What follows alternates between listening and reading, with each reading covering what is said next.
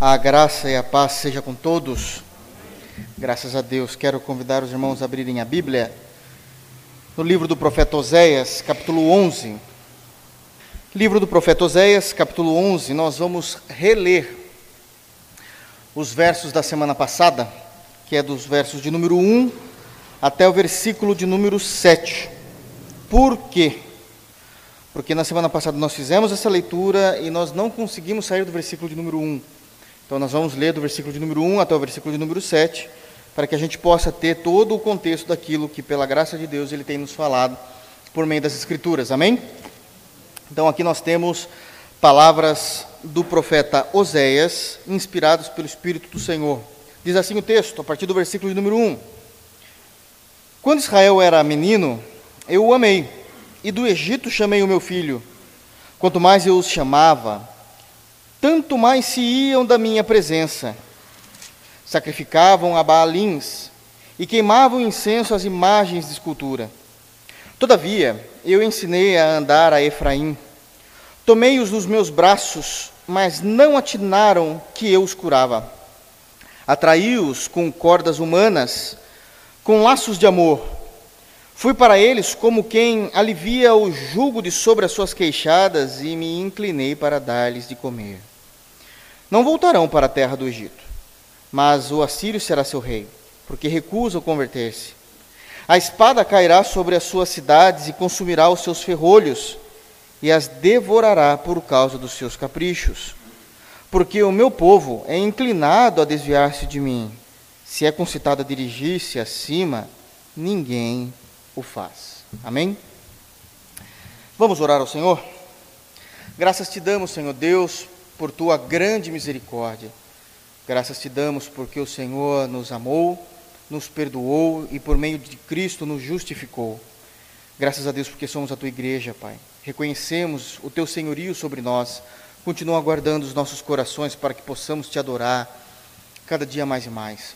Abre, Deus, a compreensão do nosso entendimento, para que possamos não apenas entender o que acabamos de ler aqui, mas para que possamos praticar, Senhor, toda a tua palavra, toda a tua doutrina.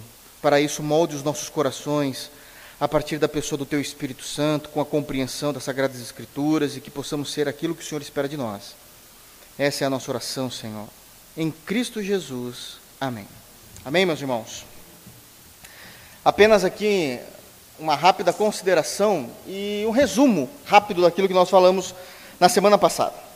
Nós já sabemos com relação ao ministério do profeta Oséias, já falamos isso diversas vezes, as diferenças e as particularidades que esse profeta trazia no seu ministério. São particularidades é, irrepreensíveis de uma vida diante de Deus e de, da fé em Deus. Até porque uma dessas particularidades é que o seu ministério ele iniciou dramatizando a falsa esperança que Israel tinha no seu próprio, é, no seu, na sua própria fé, na sua própria crença em Deus, mas também ele vai dramatizar, através do seu casamento com uma prostituta, a tragédia espiritual, a apostasia que Israel estava vivendo. E isso custa a vida dele. Isso custa a vida dele. Você sair, você entender o que Deus quer de você, você entender a nível geral, digo não a, a, a, não a nível ministério específico, mas você entender o que a palavra de Deus espera de nós como povo de Deus e viver essa realidade, ser feliz nessa realidade.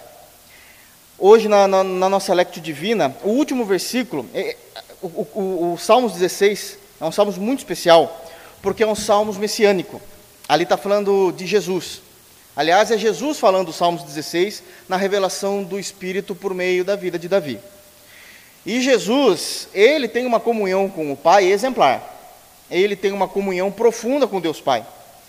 Porque ele vai dizer no final do versículo que nas mãos, na, na direita, na mão direita de Deus, só há, há delícias perpetuamente, o tempo todo. E nós, como crentes em Deus, nós não conseguimos enxergar muitas vezes essas delícias o tempo todo, perpetuamente nas mãos de Deus. Por dois motivos. Nós não conseguimos enxergar essas delícias, primeiro, porque aquilo que é de fato bendito, glorioso, santo, imaculado para Deus, se tornando algo delicioso de viver em Deus, não é a, a, mesma compreensão que a gente tem de uma vida deliciosa no dia a dia. Então a gente já tem um, uma, um distanciamento em questões de natureza daquilo que Deus entende e de definições daquilo que Deus entende, o que é delícia perpetuamente, que o filho conseguiu compreender isso como homem e viver essa realidade, do que a igreja está caminhando para conseguir entender essa realidade ainda. Então, esse é um primeiro ponto. E o segundo é uma questão também de experiências com Deus. É uma questão de experiências com Deus. Jesus Cristo ele se entregava mesmo, é, não importava aqueles questionamentos ou aquelas pontuações que nós fazemos, mas Senhor, hoje eu estou cansado. Bom, a gente entende, lendo o Evangelho de Mateus, nós vamos chegar nesses capítulos ainda aos domingos, onde o Senhor diz que ele passa o tempo todo atendendo as pessoas, ajudando, curando, e quando chega a noite, ele ainda dá de comer para aquele povo, multiplicando o pão, e depois disso ele vai orar. Então, um dia causticante, um dia de cansaço, para Jesus não é motivo de você não ter comunhão com o Pai. E é óbvio que daí nessa comunhão ele vai experimentar essas delícias perpetuamente, porque o nosso Deus é bondoso, generoso e se manifesta aqueles que o buscam, ainda mais aqueles que se chegam a ele com o coração contrito.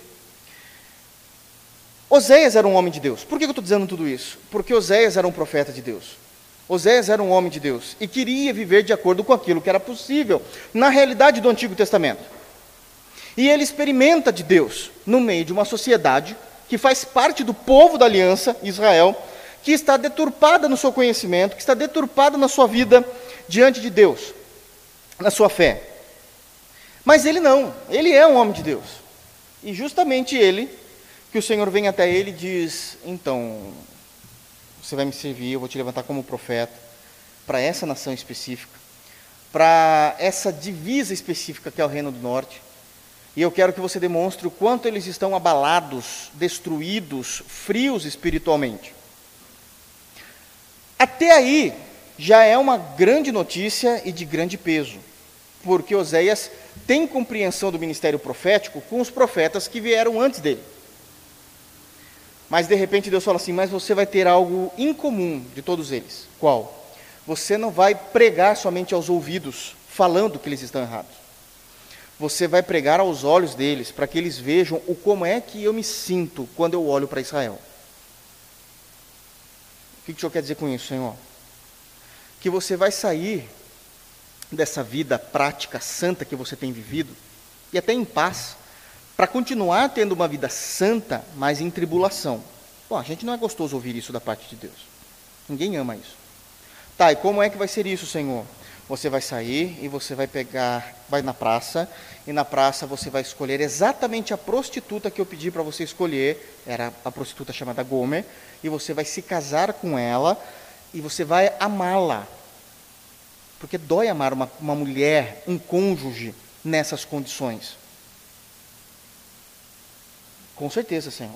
Então, mas é exatamente esse drama que você vai viver que vai representar o que eu sinto quando eu olho para vocês. É difícil engolir vocês. É difícil ter comunhão com vocês. É difícil amá-los. Vocês, vocês dificultam o meu amor. Então nós sabemos que isso acontece. Mas não é disso que eu quero dizer hoje. Eu quero dizer que do capítulo de número 1 até o capítulo de número 10, nós temos algumas informações que são importantes. Primeiro é que nessa primeira parte, se é que eu posso dividir assim o livro, mas nessa primeira parte do livro nós temos aqui o foco da desobediência do povo de Israel. Então nós vimos desde o capítulo 1, capítulo 2, 3, até chegar no capítulo 10, o foco é a desobediência, a rebeldia, a frieza espiritual, a pecaminosidade e principalmente, e isso é muito importante para que a gente possa entender, eles não eram pessoas que eram inocentes em seus pecados. Várias vezes do capítulo 1 até o capítulo 10 é dito que eles amavam o pecado.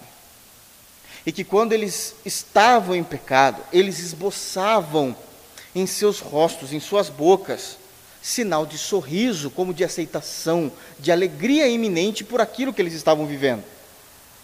E o tempo todo o Senhor chamando eles ao arrependimento. E o tempo todo eles dizendo: Não, Senhor, nós gostamos do que temos vivido mas ainda assim a gente faz parte do Senhor. Ainda assim a gente é crente. Mas a gente gosta de viver em pecado. E essa é uma compreensão que a igreja cristã tem. A igreja da, da, da, da nova aliança tem. A igreja do século XXI tem. nós não nos preocupamos mais com a pureza, com o puritanismo. Nós nos preocupamos, aliás, isso explodiu na teologia brasileira, nós nos preocupamos com prosperidade e bênção.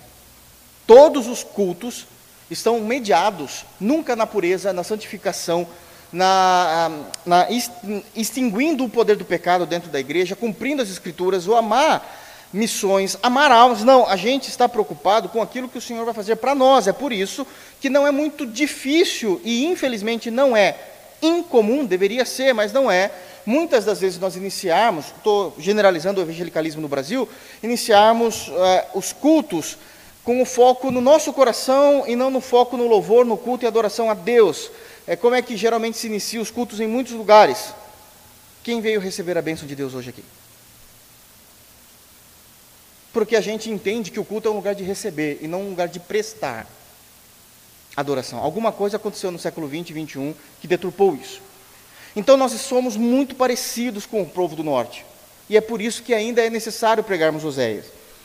Então, o que nós vamos ter do capítulo 1 até o capítulo 10, para que todo mundo possa entender exatamente o que a gente está falando aqui?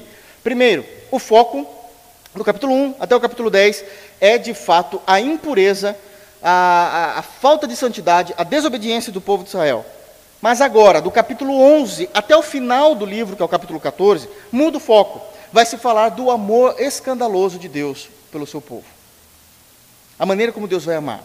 Mas é um amor santo, é um amor piedoso, é um amor que mostra valores. Por que, que isso tem que ficar muito claro? Porque o amor de Deus não é um amor de um pai bonachão, que só porque ama permite o erro, e isso passa de forma que fira a santidade de Deus e Deus finge que não está vendo. Isso não pode acontecer na interpretação bíblica, em nenhum momento, muito menos no profeta Oséias. Uma segunda consideração que eu queria trazer, muito importante também, é, dessa diferença do capítulo 1 até o capítulo 10, do 11 ao 14, é que nós não vamos ver, a partir do capítulo 11 até o final do livro 14, capítulo 14, Oséias é o personagem bíblico do Antigo Testamento que mais consegue descortinar diretamente o coração de Deus no amor que ele tem pelo seu povo. Nunca foi tão claro assim. E eu falei isso também na semana passada, mas pastor e Davi, com suas poesias. Nem sempre as poesias são tão diretas, as poesias são interpretativas. Então eu preciso buscar algumas informações que parece que às vezes está tá escondida dentro daquela poesia bonita hebraica do, dos Salmos, para entender o que o Senhor quer dizer. Mas Osés não está preocupado com poesia. O Espírito Santo revela o coração de Deus e desabrocha o coração dizendo, é, de Deus, dizendo: Olha, foi assim que eu te amei. É assim que eu te amo, e assim foi feito na história. E talvez a dificuldade de nós enxergarmos o amor de Deus nos textos do capítulo 11 até o capítulo 14 também está ligado à definição do que é amor. Geralmente, amor, nós entendemos amor como ganhar algo, seja um objeto, seja uma afeição. Deus entende o amor como algo muito mais sublime, e que se nós não estivermos atentos, nós vamos perder a, a, a, a coerência do texto em si e, e, e, deixar de entender que isso é o amor de Deus demonstrado. Então precisamos estar muito atentos ao que o texto está falando. Terceira consideração, e repito aqui aquilo que eu também falei na semana passada, que é muito importante para a interpretação do capítulo 11. O fato de Deus amar e continuar amando o reino do norte, mesmo punindo o reino do norte, significa que o amor da aliança da lei prevaleceu sobre o castigo e a maldição da lei para esse povo. Mesmo assim, ainda Deus demonstra o seu amor. O que isso significa? Que mesmo o povo indo para a Síria, que é o castigo final de Deus sobre todo o reino do norte, Deus não está fazendo isso com um sorriso nos lábios, com deboche. Deus está fazendo isso com o coração sangrando. Porque uma coisa é Deus mandar ímpios para o inferno, que na mente grandiosa de Deus, que somente Ele consegue interpretar todas as sinapses que possam acontecer espirituais na mente de Deus, e nós não conseguimos entrar lá, mas somente o Espírito Santo do Senhor. como Paulo vai revelar isso em 1 Coríntios capítulo 2, Deus entende o porquê está mandando eles para o inferno. Mas Deus castigar o seu povo, Deus castigar o povo da aliança, é Deus castigando filhos, não é Deus castigando ímpios. E Deus consegue fazer essa diferença, mesmo mantendo a sua santidade, mesmo mantendo a sua justa, seu justo juízo e sua santa ira. Deus consegue fazer isso. Então, é nesses pontos que nós precisamos nos atentar. No versículo número 1, na semana passada, eu citei dois pontos que são importantes. Dois pontos. Primeiro, quando ele diz, logo no início do versículo, quando Israel era menino, eu o amei. O que é que Deus está dizendo aqui? Que antes de Israel, estou passando rápido porque isso eu já falei na semana passada. Então, o que é que Deus está dizendo aqui? Que quando Israel não era aquela nação formada, quando Israel nem existia, Israel passou a existir a partir do chamado de Abraão. Abraão era de Ur dos Caldeus, tinha seus pais, é, seu pai principalmente, ele era um sacerdote pagão, vivia no meio pagão. Esse meio pagão é, era tomado por uma cosmovisão ou cosmogonia babilônica. Nós sabemos disso porque veio de Babel. Um dia a gente vai falar sobre isso, que eu estou cutucando vocês por causa do curso de teologia que a gente vai iniciar aqui. Então tem toda uma compreensão que existe por detrás disso. E ele tira e forma o seu povo. Israel não era uma nação que já existia. Israel, os judeus, ou os hebreus, como foram chamados primeiramente, é uma nação formada, criada a partir de Abraão. Sai da tua terra, da tua parentela, eu vou fazer de você uma nação. E ali se tornaram judeus. E eu amei vocês, Deus está dizendo. Antes de vocês serem uma nação, antes da fundação do mundo, já tinha na minha mente criar uma nação, e essa nação eu desejei e determinei, decretei amar essa nação. Então significa que quando Deus está dizendo que quando Israel era menino eu o amei, Deus está falando de um amor eletivo. Eu elegi vocês para amar vocês. Eu elegi. E o tempo todo no Antigo Testamento, Deus vai dando esses sinais. Isso não é a primeira vez que acontece. Quando a gente lê o profeta Amós, também é algo que nos chama atenção, no capítulo 3. Já citei esse texto aqui e repito. Quando Deus diz para Israel: De todos os povos da terra, somente a vocês eu conheci. O que é uma impossibilidade por definição. Deus conhecia todos os povos. O que, que significa conhecer? Somente vocês eu amei conheci com intimidade, quis ter um relacionamento com vocês. Então é um amor eletivo. É um amor que elege. O amor de Deus que elege é o amor que salva. É o amor que livra do juízo. É o amor que livra do pecado. Só que esse tipo de amor parece que não atrai tanto os nossos corações. Esse era o perigo. Qual é o amor que atrai os nossos corações? Não é o amor do daquela pregação maravilhosa de Cristo que ele começa no capítulo 4, ou também a pregação de João Batista que ele tinha iniciado antes. Arrependei-vos, porque é chegado a vós o reino de Deus. Isso é amor. Não. O amor que chama a atenção dos corações humanos caídos e pode até enganar a nós mesmos é aquele amor do venha, Deus vai te dar. Quanto você quer? 30, 60 ou 100 vezes mais. Isso atrai, isso movimenta. Porque os nossos olhos ainda estão na terra o tempo todo. A gente não vive como forasteiros e peregrinos. A gente vive como se toda a eternidade nós fôssemos passar aqui. Nós não conseguimos compreender. Então, o amor de Deus é um amor eletivo. O amor eletivo, necessariamente, ele salva, ele perdoa pecados, ele faz nosso povo de Deus. Já falamos sobre isso. E segundo, um segundo ponto que nós temos ainda no versículo 1: E do Egito chamei o meu filho. Nós sabemos que ele está se referindo à saída de todo o povo, de toda a nação de Israel, depois de 430 anos no Egito.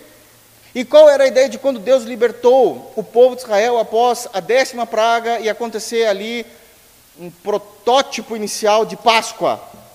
Quando o anjo da morte passou, era que Israel fosse para Canaã e ali fosse a cidade modelo do que é ser uma nação que vive em Deus, que crê em Deus, que se, se submete à lei de Deus.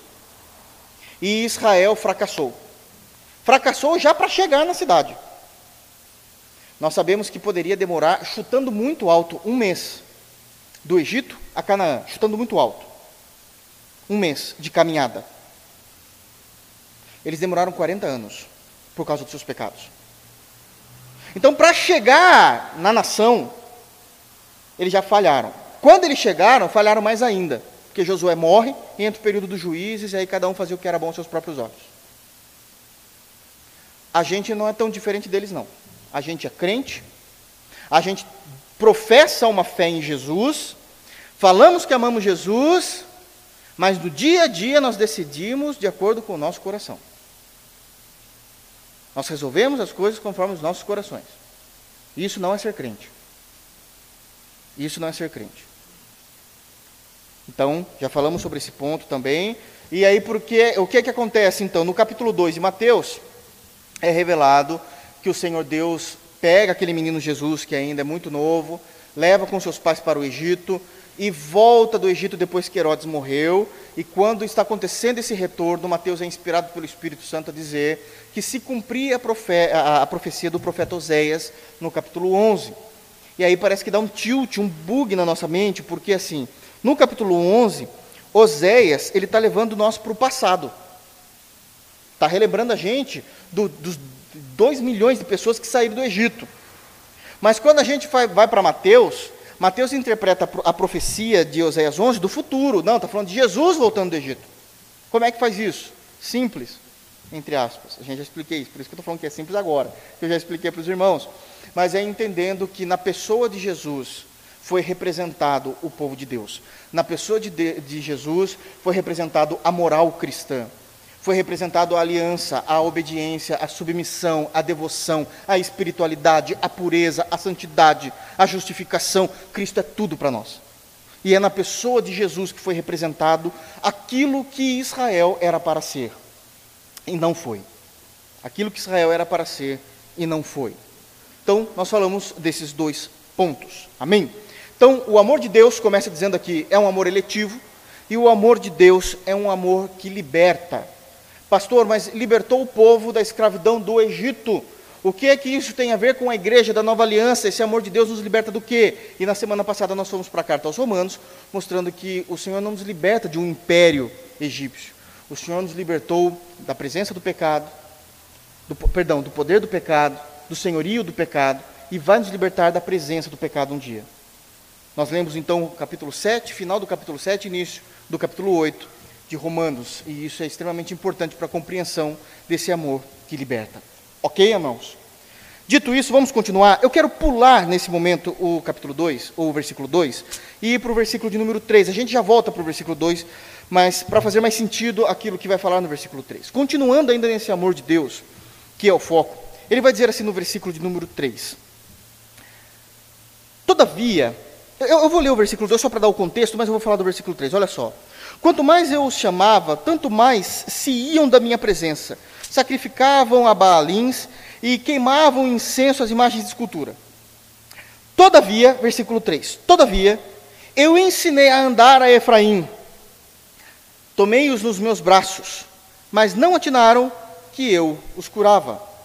Aqui tem uma outra característica do amor de Deus. Já falamos que o amor é um amor eletivo, que é um amor que liberta. Versículo 3. Nós vamos ter aqui duas características também do amor.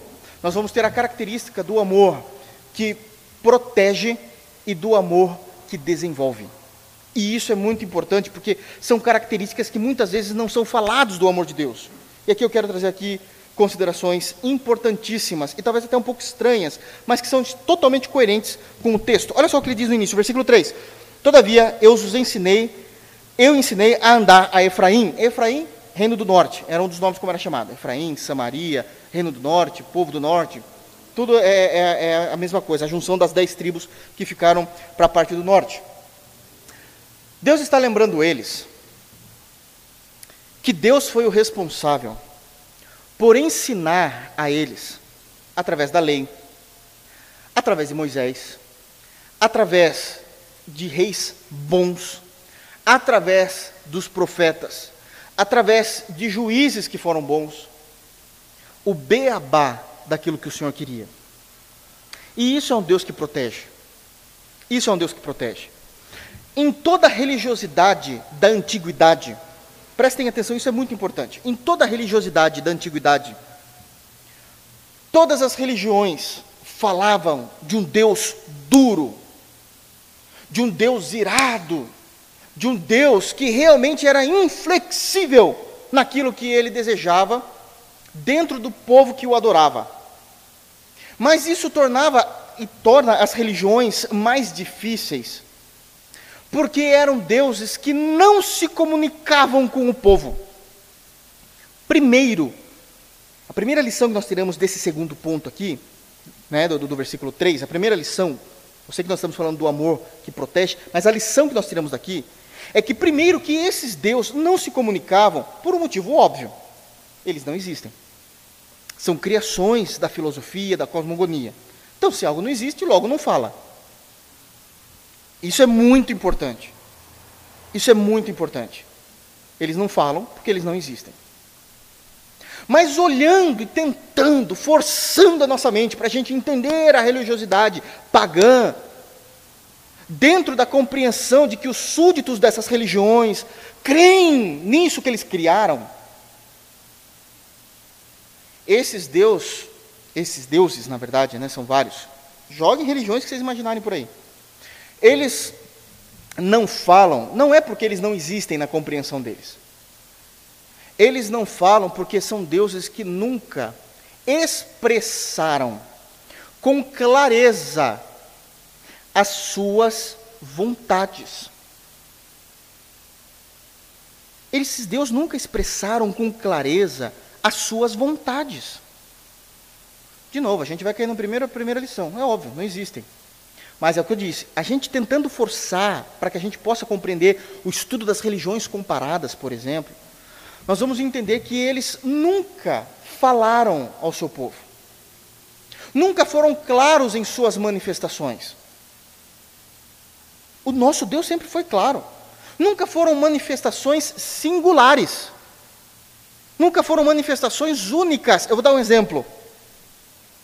Quando Deus veio trazer as tábuas da lei, e colocando nas tábuas da lei os dez primeiros mandamentos daquilo que ele queria exigir do seu povo, embora Deus falou somente com Moisés, por uma questão de santidade, mostrando que ele era santo, inatingível, tem todo um conceito disso. E de fato é, o Senhor só é atingível e descortina a nós por causa de Cristo. Mas Cristo ia demorar ainda para chegar. O Senhor estava nos preparando para isso, preparando o seu povo. Mas quando ele se manifesta, irmãos, dois milhões de pessoas estão vendo.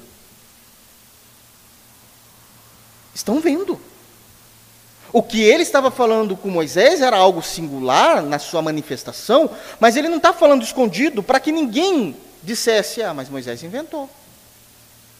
Não, existem duas milhões de testemunhas que só não podem encostar no monte. Você vai, você vai encostar no monte? Eu não, moço. Por quê? Porque se encostar no monte, o monte está vermelho, com barulho, trovejando, relâmpago, o Moisés desce com o rosto brilhando. Para que, que eu vou encostar a mão no monte? Eu não sou bobo. Isso não, não é nem questão de fé, é questão de ser inteligente. A temor. Não dá. Não dá. Quando o povo estava preso no Egito, já na parte final, já completando ali aquele período de 430 anos, quando Deus manifestou as pragas, Deus manifestou de maneira que duas milhões de pessoas viram, sendo judeus, e todo o Egito viu também. Como é que vai falar que isso é mentira? Sabe o que é interessante? Que o Egito, que foi vencido, óbvio, pelo poder de Deus, nunca escreveu uma un... E olha que eles sabiam escrever, hein? Tanto que Moisés foi preparado em todas as artes e conhecimento da época dos egípcios, diz o texto bíblico, lá em Atos 7. Quando Estevão está traçando um, um, panorama bíblico ali, ele fala de Moisés que ele foi criado top de linha na, na cultura, porque era egípcia, era o império forte.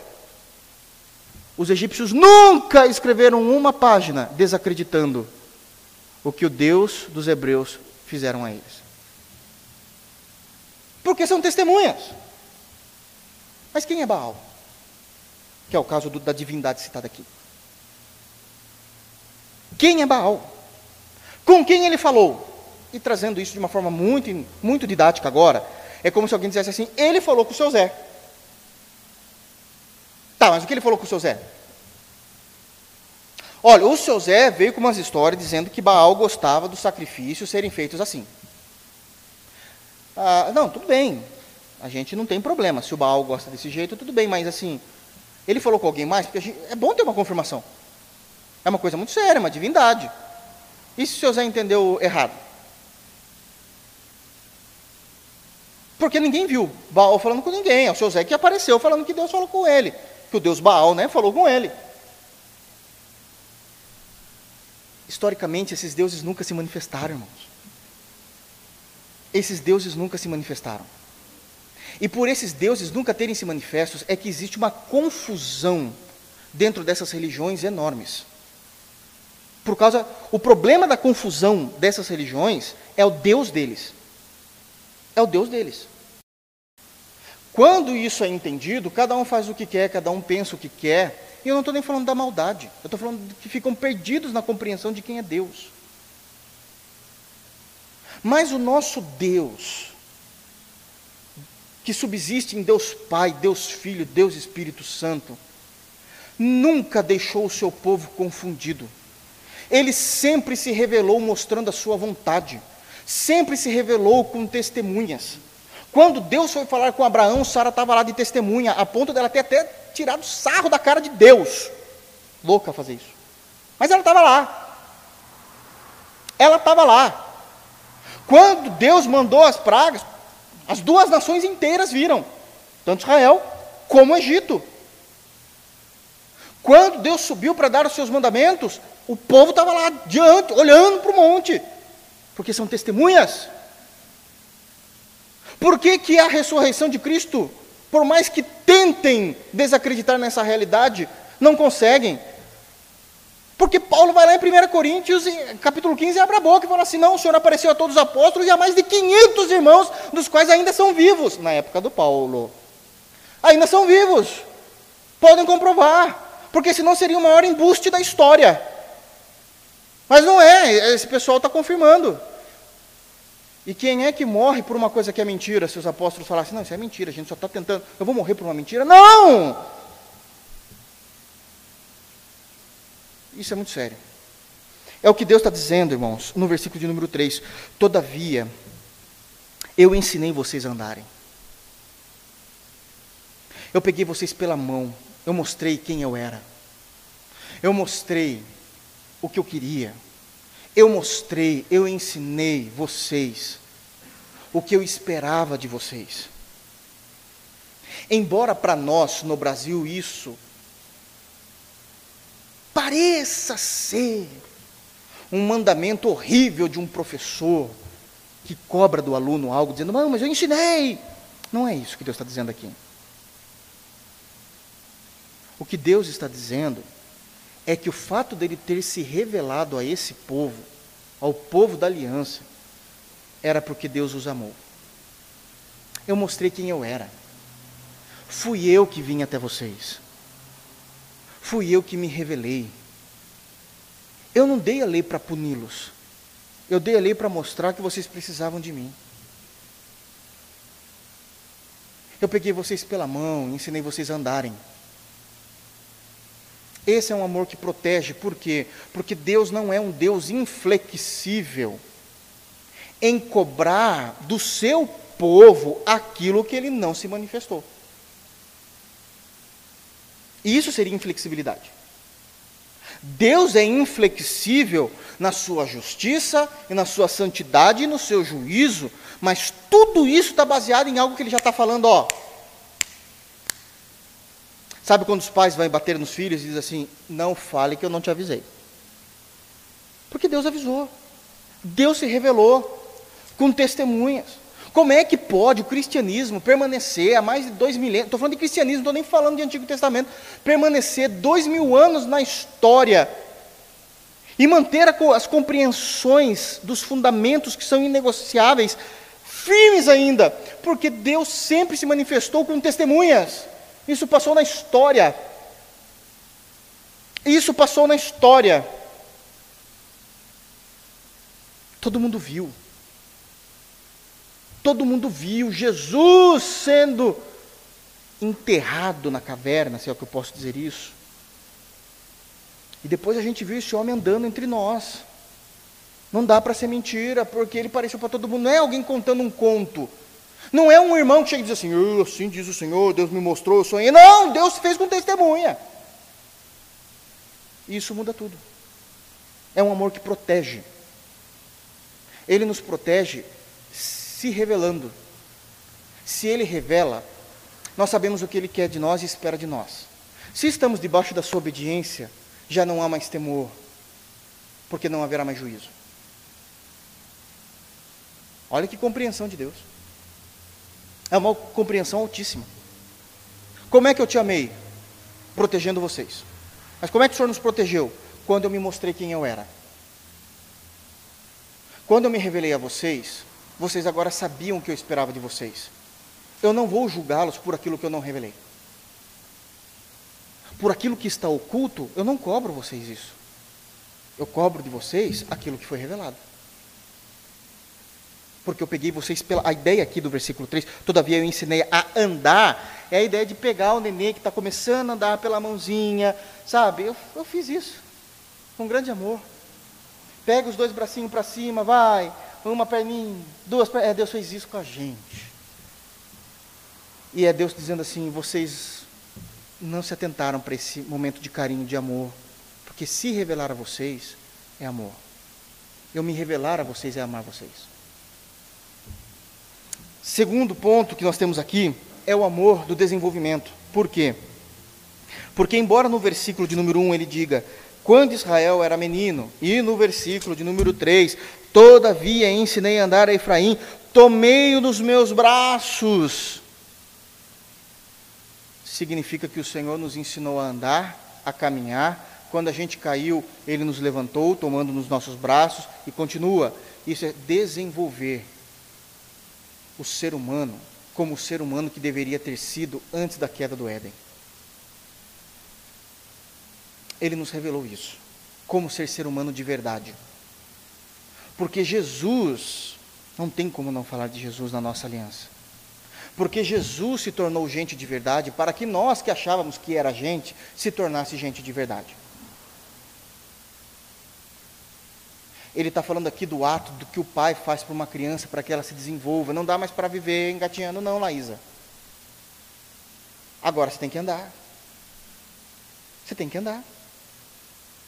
É, tá com preguiça? Não, não vou pegar não, você tem que andar. Você tem que andar.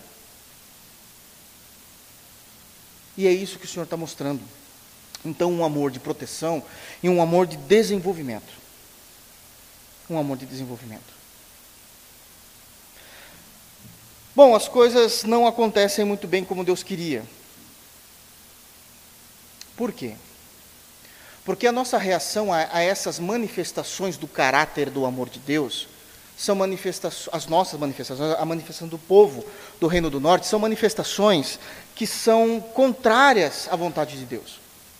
Olha só que interessante, voltando, versículo 1. Quando Israel era menino, eu o amei, e do Egito chamei o meu filho. Já entendemos isso? Aí entra o versículo 2. Olha a resposta ao amor eletivo e ao amor libertador. Quanto mais eu os chamava, tanto mais se iam da minha presença.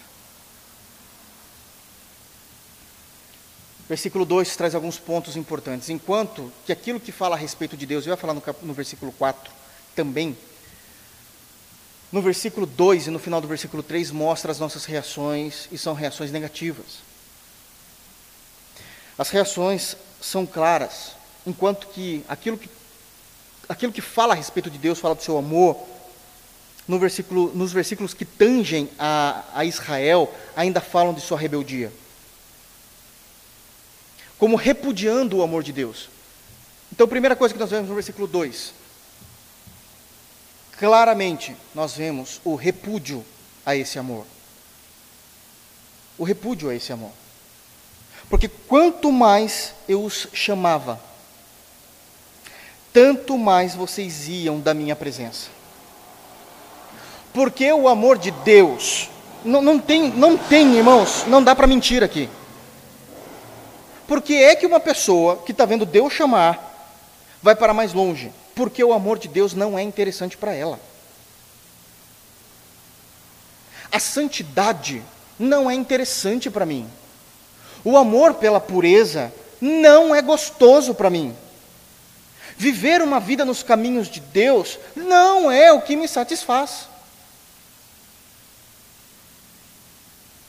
Mas, filho, eu te elegi. E a nossa resposta, ao invés de ser joelhos no chão e uma gratidão eterna por ter, termos sido eleitos do Senhor, a resposta seria mal educada. A resposta seria como se um filho dissesse para o pai: Mas eu não pedi para você me eleger. Porque o que Baal me oferece é mais gostoso. É mais gostoso. Aliás, a discussão de ser melhor quase nunca existiu na história. Olha, o que os deuses fizeram são melhores do que o Senhor Jeová fez. Não, essa discussão quase não existe. Existem pouquíssimas vezes na história é, esses argumentos, não são nem reais. Mas esses argumentos são muito poucos. Na história, o que existe é o quê? O que é mais gostoso para a minha vida. O que é mais gostoso para a minha vida. Bom, então o que é mais gostoso para nós? Primeiro, e isso é de compreensão universal, nem questão teológica, é de compreensão social universal. Tudo que é bom é tudo. O primeiro ponto do que é bom para o ser humano é tudo aquilo que não me traz angústia, aflição, tribulação. Não tendo isso, já, já é um big de um caminho andado. Então é muito bom. É muito bom. Mesmo que essa angústia seja uma angústia ilícita. Não, eu não quero ter angústia. Se eu entendo que eu posso dormir com várias mulheres, por que, que eu vou reprimir os meus desejos sexuais ilícitos porque Jeová quer? Não quero essa angústia. Não quero ser preso. Ó, oh, vou crescer com trauma. Para com isso. O ser humano não tem necessidade disso. É o pecado que criou isso no ser humano. Esses tipos de experiências ilícitas, o ser humano não tem necessidade disso. Alguém uma vez disse, eu sei que eu fui chato, mas para ensinar. Eu preciso de um doce. Falei, não, você não precisa. Não, eu preciso agora. Falei, não. Se você não comer um doce agora, você não vai morrer. Você não precisa do doce. Você quer um doce. É diferente. Aí a gente pode conversar. Você quer um doce? Tudo bem, compra. Mas precisar significa que você precisa disso para continuar na sua existência. Não, você não precisa de um doce. Você comer um salgado, você também vai matar a sua fome, por mais que você não goste. Você não precisa dormir com várias mulheres. Deus deu a bênção do sexo. E moralizou, santificou, purificou a realidade do sexo. Mas se eu ficar, e deve ser assim, sem dormir com várias mulheres, isso não vai me matar. Pode ser que esse seja o desejo impuro do meu coração, mas não é uma necessidade. Conseguem entender? É exatamente disso que o texto está dizendo. Quanto mais eu os chamava, vocês não queriam, vocês iam para longe de mim.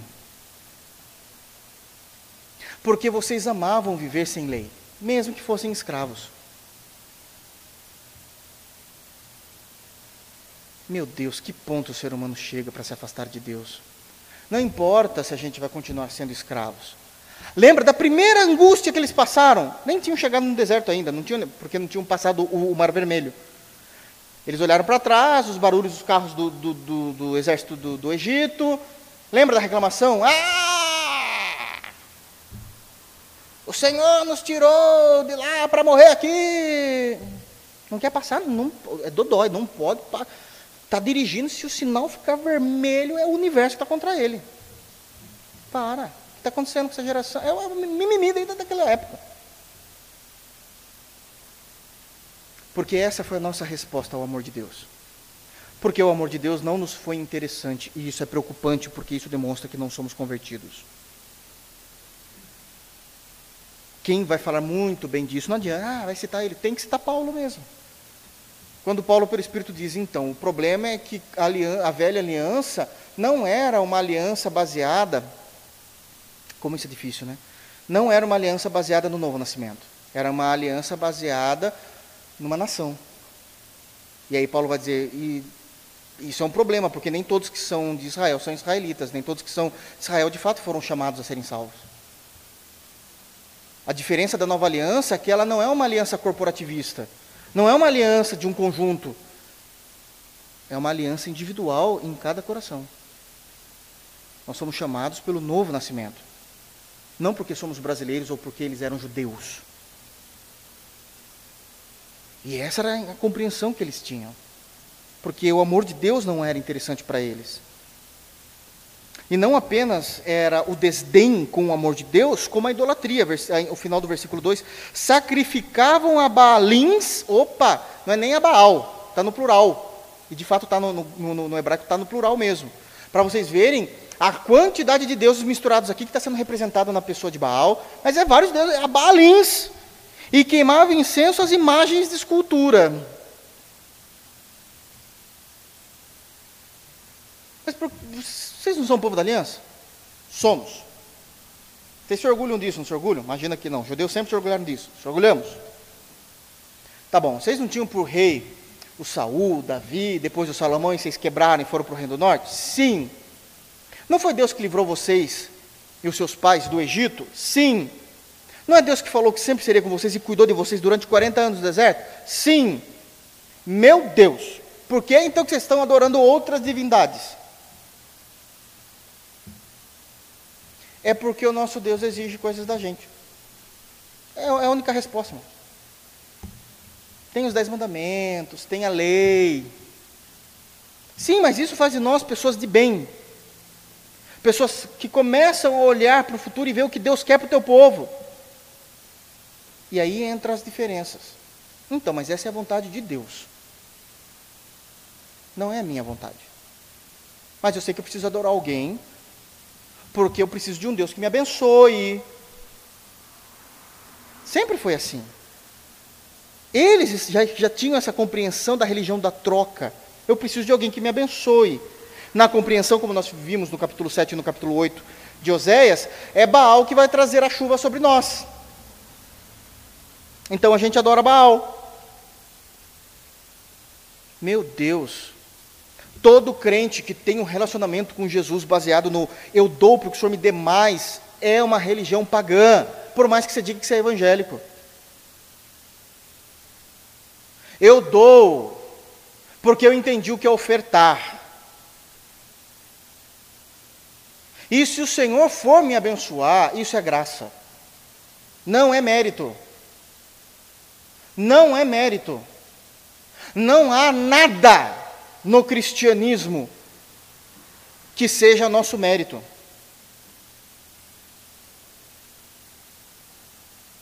É por isso, eu com a minha boca, que nós não cantamos um hino muito antigo aqui nessa igreja. Porque nós não, não conseguimos ver isso. E eu sei que as pessoas que cantam não têm essa compreensão teológica para dizer está errado, não conseguem ver isso, vê apenas a poesia. Não estou dizendo que, que eles são culpados, são culpados porque deveriam entender. Mas é por isso que a gente não canta aquele hino que mexe no coração dos crentes, que diz assim: tudo o que Jesus conquistou na cruz é direito nosso, é, não é direito não, meu irmão. Uma pessoa que fala que isso é direito nosso não entendeu a principal doutrina do Evangelho, que é a doutrina da justificação. Meu, não, não entende nada da carta aos Romanos. Não é direito. Direito é aquilo que é meu, por mérito. Que o Senhor me guarde. Mas eu sei que o dia que papai e mamãe falecerem, a casa deles é minha, é direito. É direito meu. Não é isso que nós temos de Deus.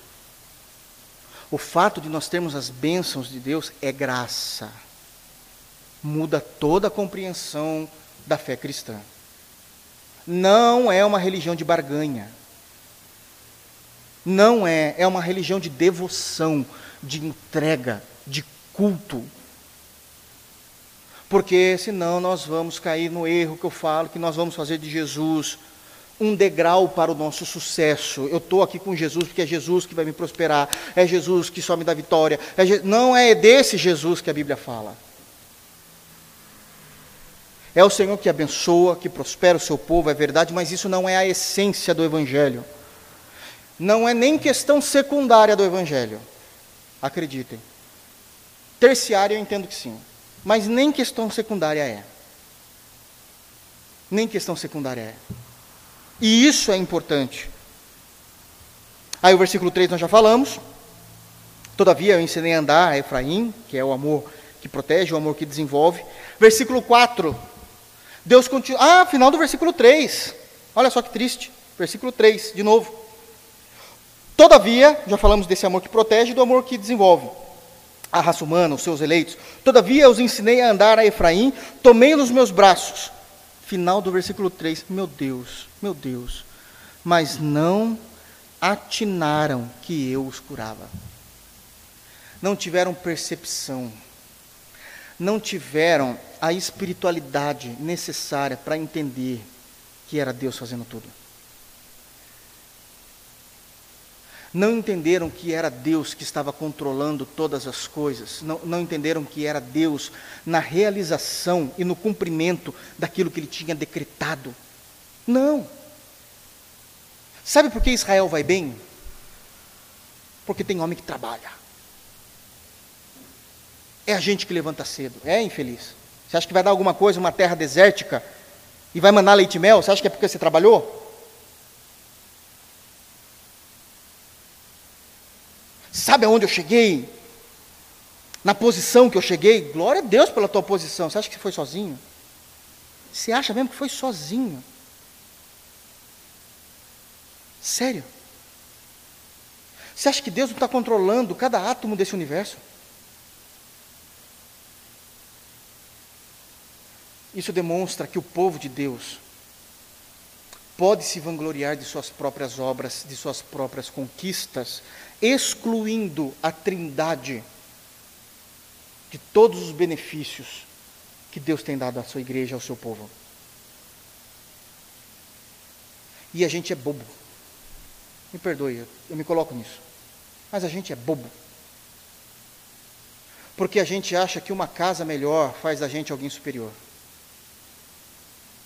A gente acha que um carro do ano faz da gente alguém melhor do que o outro que não tem. A gente acha que um diploma na parede faz a gente mais sábios do que os que não têm.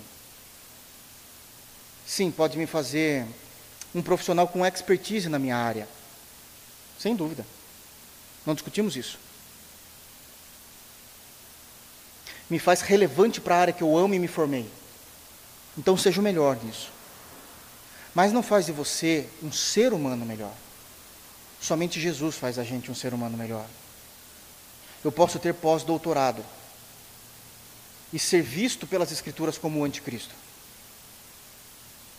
Filhinhos, vos escrevo, porque muitos anticristos já se levantaram, diz 1 de João. Que não sejamos vistos como um desses. Nos faz bons naquilo que nos estudar. Tem que fazer mesmo, se a gente estuda, tem que ser bom, irmãos, não é uma opção. É uma questão de honra. Se eu estudei e tenho um diploma, é uma questão de honra, tem que ser bom.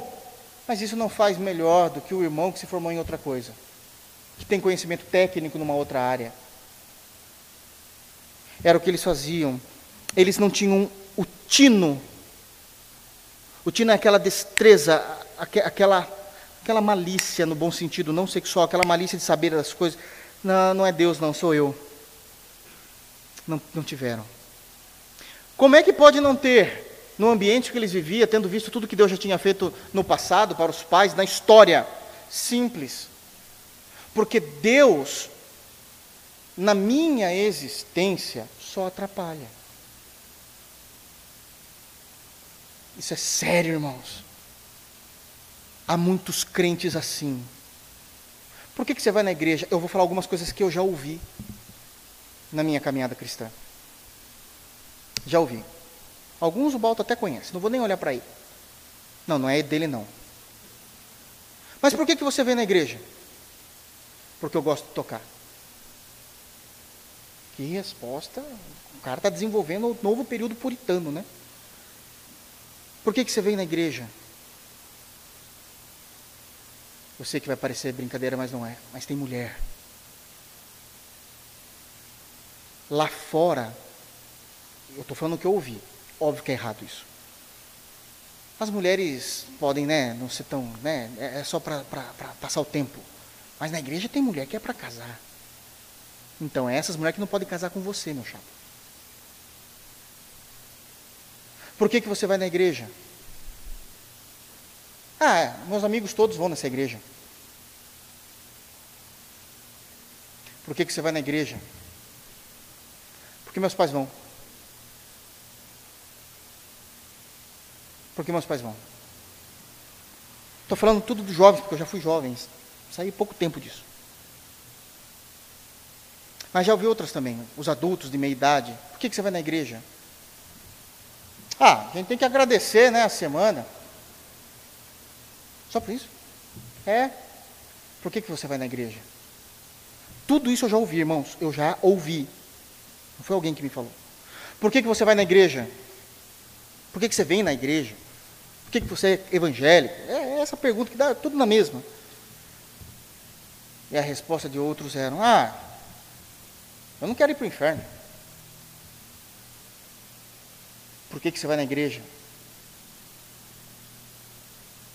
Porque é lá que eu vou ganhar a bênção, né? É lá que eu vou ganhar a bênção. Por que, que você vai na igreja? Porque hoje é o dia de eu entregar a semente. Meu Deus, virou uma horta a igreja. Que semente? O dízimo. Eu já entendi o que ele queria dizer. Por que semente, meu irmão? Porque eu dou isso e Deus vai me dar 30, 60 e 100 vezes mais.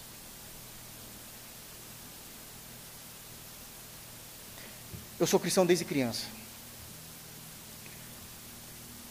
Pouquíssimas vezes. Em toda a minha vida eu ouvi alguém dizendo: Eu vou na igreja porque Jesus perdoou os meus pecados. Fez de mim um homem, uma mulher que ama os valores do Evangelho. E eu entrego a minha vida em devoção a Ele. Aqui a gente tem um montão de respostas para a igreja contemporânea. Pastor, por que, que antigamente parecia que o avivamento era mais real? Por que será, né? Pastor, por que, que antigamente Deus realizava mais coisas que a gente conseguia ver como igreja? A, a, o mover de Deus na igreja. Por que será, né, irmão? Talvez a compreensão de evangelho era diferente, era mais pura, era mais bíblica. Era mais bíblica. Uma das últimas vezes que eu ouvi foi justamente isso. Isso, falei, meu Deus, chega, não vou mais perguntar para ninguém.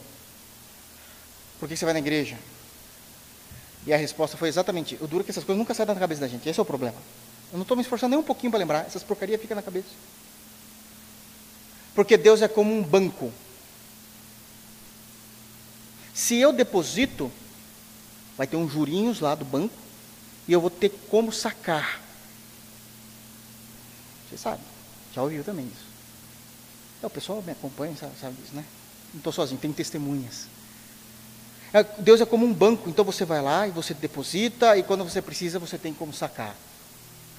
Porque se você não depositar, e o dia que você precisar de algo de Deus, como é que você vai sacar algo? Já ouviu falar em graça?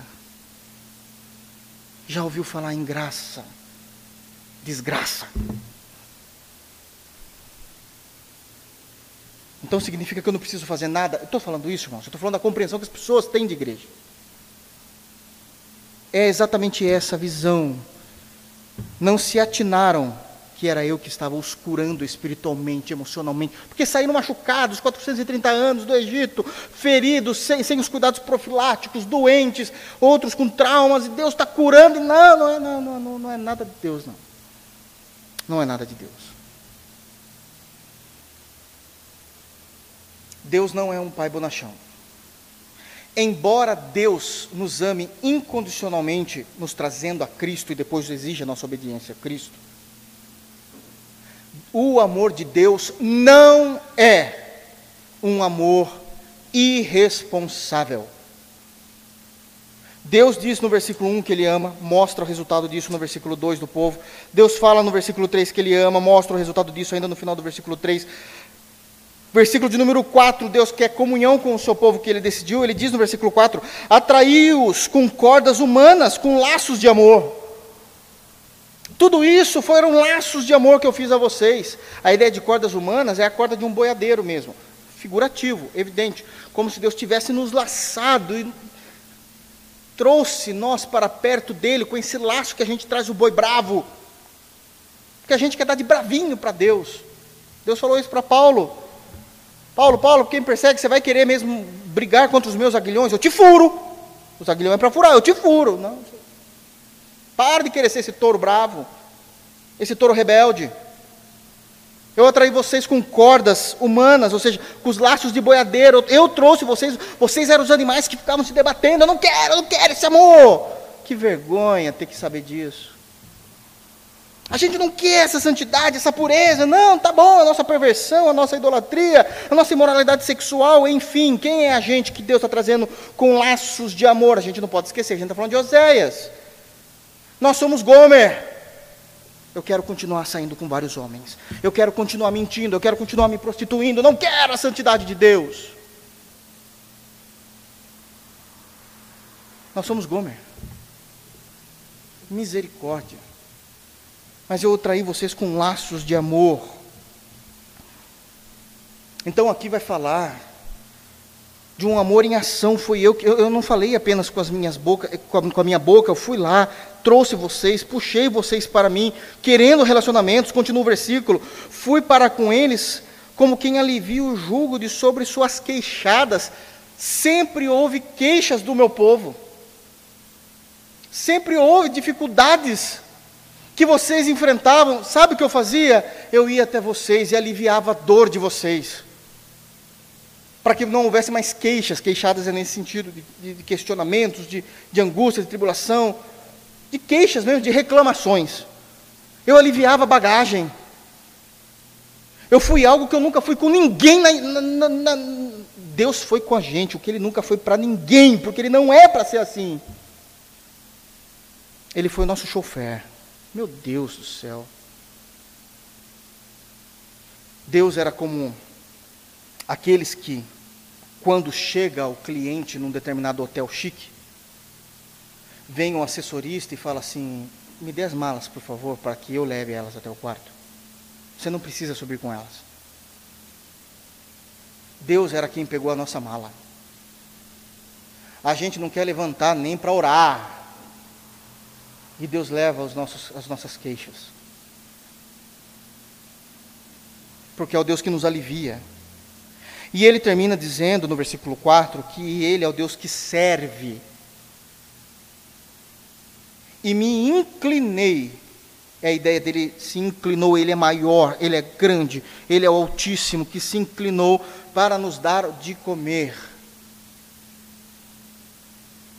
Ele nos serviu, ele nos deu. Aquele mantimento que tem na dispensa da tua casa foi Deus que deu. Aquilo é graça, é bondade, é misericórdia, é favor de Deus. Aquele banho quente que você vai tomar quando chegar na tua casa é Deus que deu. Aquela cama que você dorme é Deus que deu. Mas o povo não conseguia entender que isso veio dele. Então Deus precisa vir com juízo. Porque era o único jeito de Deus satisfazer a sua justiça, com juízo. Porque vocês não quiseram se converter. Vocês não quiseram se converter. Mas isso deixa para a semana que vem. Mas é o que Deus vai fazer a partir do versículo 5 até o 7. Eu vou ter que trazer o juízo. Só lendo o versículo 5. Tudo que eu fiz para vocês não voltaram, vocês não voltarão para a terra do Egito, mas o assírio será o seu rei porque recusam converter-se. Duro coração, dura serviço. Que Deus nos guarde de não termos um coração desse. Que Deus nos dê a sensibilidade, o discernimento, a delicadeza de compreender que tudo é dele, tudo vem por ele, tudo é para ele. Que a gente possa viver os nossos dias se lembrando de Deus o tempo todo. Eu gosto muito da interpretação que não creio que isso seja interpretação, de fato é a compreensão do texto que Spurgeon faz de Tessalonicenses capítulo 5, 1 Tessalonicenses 5, a partir do versículo 16, que vai trazer aquelas máximas rápidas. E ele vai dizer o seguinte: orai sem cessar. Orar sem cessar não significa que a gente vai viver a vida ajoelhado diante de Deus. Porque a gente tem os afazeres que Deus nos deu também, que não é só orar. Mas está dizendo que a gente vive a nossa vida se lembrando de Deus o tempo todo. Então, o tempo todo a gente se lembra de Deus e fala com Deus. Rápido, às vezes é 10 segundos, mas a gente glorifica o nome de Deus por algo que eu acabei de ver, por algo que eu acabei de comer, por algo que eu acabei de viver. E ele diz que ele fazia muito isso, a ponto de um dia um amigo dele, que há tempo ele não via, o convidou para ir na sua casa, e a casa desse amigo era uma casa muito abastada, era numa fazenda. E depois do almoço, tá, imagina, Spurgeon comia bem pelo jeito também, né, junto com o amigo, e depois do almoço eles estavam satisfeitos, oraram a Deus, agradeceram a Deus pela refeição, e Spurgeon falou assim, ah, podemos caminhar um pouquinho, fazer a digestão? E o amigo fala, claro, já iria te convidar para isso mesmo, então quero te levar um pouquinho para conhecer aqui o fundo da fazenda. E eles estavam caminhando, era um, um lugar muito bonito, e eles estavam conversando, e, e, na verdade o dono da fazenda estava mais falando, né, falando, ah, então, isso aqui eu separei esse lugar para fazer tal coisa aqui na fazenda, esse lugar aqui eu quero investir em tal situação, em tal agropecuária, lá, tal. E do nada, Spurgeon pega na mão dele, está um andando lá do outro, pega e para e fala assim, então agora a gente vai orar. Como que é? Vamos se ajoelhar agora. Porque você tem uma fazenda. Deus te deu a compreensão de saber que esse lado da fazenda, que pega mais sol, menos sol, é bom para isso. Então vamos glorificar a Deus porque a gente tem a oportunidade de andar nesse campo. Isso é orar sem cessar. É o tempo todo se lembrar de Deus. Eu estou trabalhando e falo, glória a Deus, olha só, eu, eu, eu não estou comendo isso hoje, mas é porque eu não quero, mas se eu quisesse eu tenho dinheiro para comprar. Glória a Deus por isso. Olha, olha só o que eu vi, isso é graça de Deus. E o tempo todo a gente se lembra de Deus na natureza, naquilo que a gente vê, porque a gente ora sem cessar, porque a gente não aguenta ficar longe do nosso Senhor. Longe de nós sermos como esse povo do norte, que não se atinavam em saber que era Deus o tempo todo que os curava, os tratava, os cuidava, os protegia, os libertava, os amava e que o elegeu para serem salvos. Que Deus nos abençoe em Cristo Jesus. Vamos ficar de pé?